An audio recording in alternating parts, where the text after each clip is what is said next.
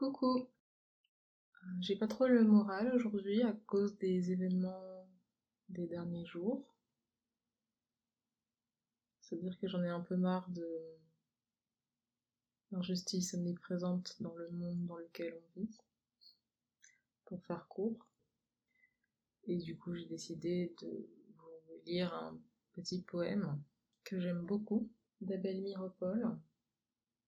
Vous pardonnerez bien sûr mon accent anglais inexistant, hein, puisque je suis française d'origine, et que de toute façon, la version française arrive tout de suite après.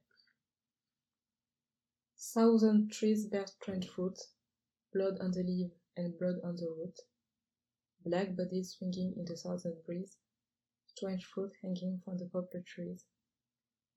Pastoral scene of the gallant south, the puggling eyes and the twisted mouth, scent of magnolias, sweet and fresh, then the sudden smell of burning flesh.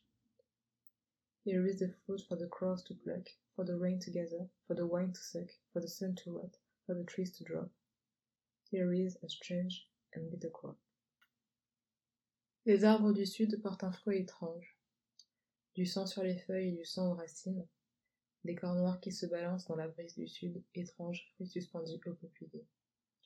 Scène pastorale du valeureux sud, les yeux exorbités et la bouche tordue, parfum de magnolia doux et frais, l'odeur soudaine de chien brûlé.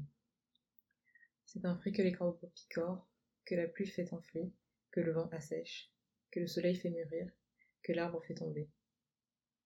Voici une étrange et amère récolte. Ce poème date de 1946. Faites ce que vous voulez de cette information?